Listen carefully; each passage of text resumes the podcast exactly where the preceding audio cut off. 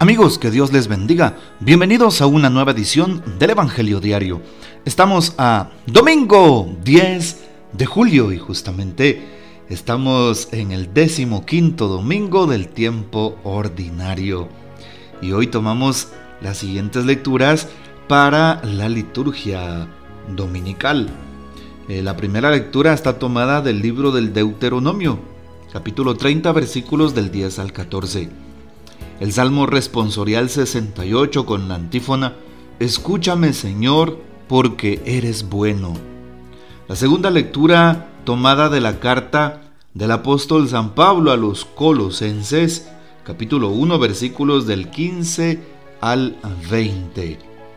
Y, por supuesto, el Evangelio de hoy, San Lucas, capítulo 10, versículos del 25 al 37. San Lucas 10, 25 al 37. En aquel tiempo se presentó ante Jesús un doctor de la ley para ponerlo a prueba y le preguntó, Maestro, ¿qué debo hacer para conseguir la vida eterna? Jesús le dijo, ¿qué es lo que está escrito en la ley? ¿Qué lees en ella? El doctor de la ley contestó, amarás al Señor tu Dios con todo tu corazón, con toda tu alma, con todas tus fuerzas y con todo tu ser, y a tu prójimo como a ti mismo. Jesús le dijo, Has contestado bien, si haces eso, vivirás. El doctor de la ley, para justificarse, le preguntó a Jesús, ¿Y quién es mi prójimo? Jesús le dijo, un hombre que bajaba por el camino de Jerusalén a Jericó, cayó en manos de unos ladrones, los cuales lo robaron, lo hirieron y lo dejaron medio muerto. Sucedió que por el mismo camino bajaba un sacerdote, el cual lo vio y pasó de largo. De igual modo un levita que pasó por ahí, lo vio y pasó de largo. Pero un samaritano que iba de viaje, al verlo se compadeció de él, se le acercó, ungió sus heridas con aceite y vino y se las vendó. Luego lo puso sobre su cabalgadura lo llevó a un mesón y cuidó de él. Al día siguiente sacó dos denarios, se los dio al dueño del mesón y le dijo, cuida de él, y lo que gastes de más te lo pagaré a mi regreso. ¿Cuál de estos tres te parece que se portó como prójimo del hombre que fue asaltado por los ladrones? El doctor de la ley le respondió, el que tuvo compasión de él. Entonces Jesús le dijo, anda y haz tú lo mismo. Palabra del Señor, gloria a ti, Señor Jesús. Bien, tomamos entonces hoy este texto bíblico que nos invita a ver en la persona misma de Cristo el don del amor, de la caridad, de la compasión, de la misericordia. Palabras todas sinónimas que nos muestran el amor que Dios le tiene a los hombres, al género humano. De hecho, un hombre, un doctor, maestro de la ley, se presenta a Jesús y quiere ponerlo a prueba. ¿Qué debo hacer para conseguir la vida eterna? Seguramente pensó que Jesús le hablaría solamente en términos espirituales y quiso atacarlo con sus palabras. ¿Y quién es mi prójimo? termina preguntando de nuevo aquel maestro de la ley. Y Jesús pone un ejemplo concreto de la vida cotidiana. ¿Cómo podemos pasar indiferentes ante el dolor ajeno? ¿Cómo podemos pasar indiferentes ante una necesidad que un hermano pueda tener? Como lo hicieron aquel levita y aquel sacerdote, que eran judíos que pertenecían al mismo pueblo de aquel hombre que había sido golpeado y vapuleado. Y no, no cedieron ante sus necesidades, siendo su hermano. Pero aquel samaritano, como sabemos, los samaritanos son enemigos de los judíos. Es algo que en su cultura, pues por muchos años han tenido. Y aquel samaritano se compadece. Aquel samaritano ve la necesidad del hombre.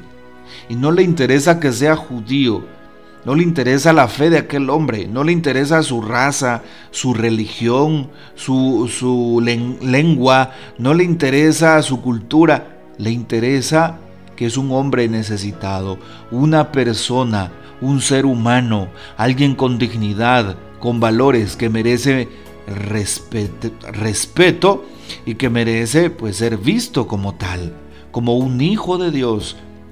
Y nosotros deberíamos de aprender de esta escena, de aquel samaritano, que Dios nos conceda tener un corazón como aquel samaritano. Así es, un corazón que vea la necesidad del prójimo y que se detenga a la vera del camino. Qué importante es saber que aquellos hombres no se detuvieron, los dos que pasaron antes, el levita y el sacerdote, no porque no quisieran, sino tiene una explicación interesante este evangelio.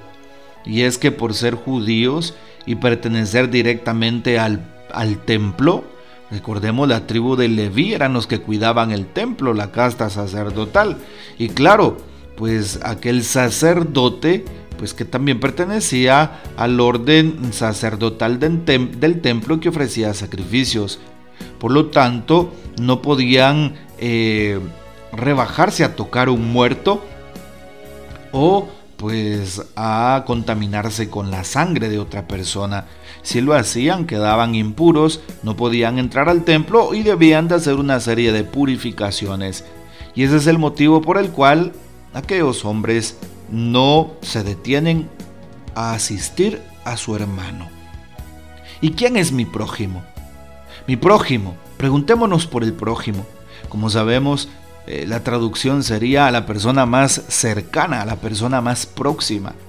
Mi prójimo es él, es ella, es la persona que tenga de cerca, no importa dónde me encuentre, en qué lugar o circunstancias, la persona que necesite de mi apoyo, de mi ayuda, de mi consejo, de mi servicio, de mi cercanía.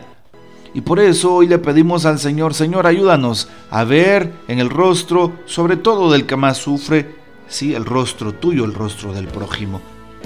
¿Y cuáles son aquellos grupos que más sufren hoy?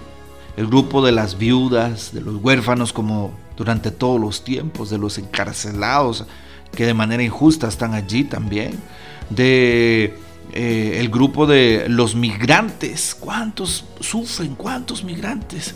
¿Cuántos refugiados que pierden eh, su país por motivos de guerra u, otras circunstancias? ¿Sí? Aquellas personas sin hogar o sin familia. Cuando asistimos a un enfermo, cuando hacemos una obra de misericordia, estamos reconociendo en el rostro del otro el rostro vivo de Jesús.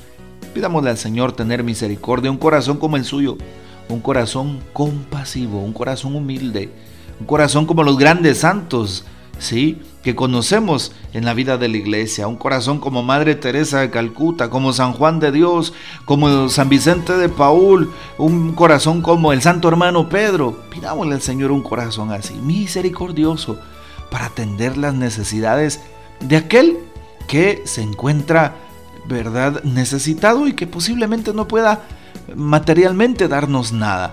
De hecho, cuando amamos, no estamos esperando nada a cambio, sino realmente servir por la convicción de que estoy amando a Dios, cumpliendo sus mandamientos. Que el Señor nos bendiga, que María Santísima nos guarde y que gocemos de la fiel custodia de San José. Y la bendición de Dios Todopoderoso, Padre, Hijo y Espíritu Santo descienda sobre ustedes y permanezca para siempre. Amén. No olvides participar hoy domingo en la Santa Eucaristía en tu parroquia. Comparte este audio y hasta mañana.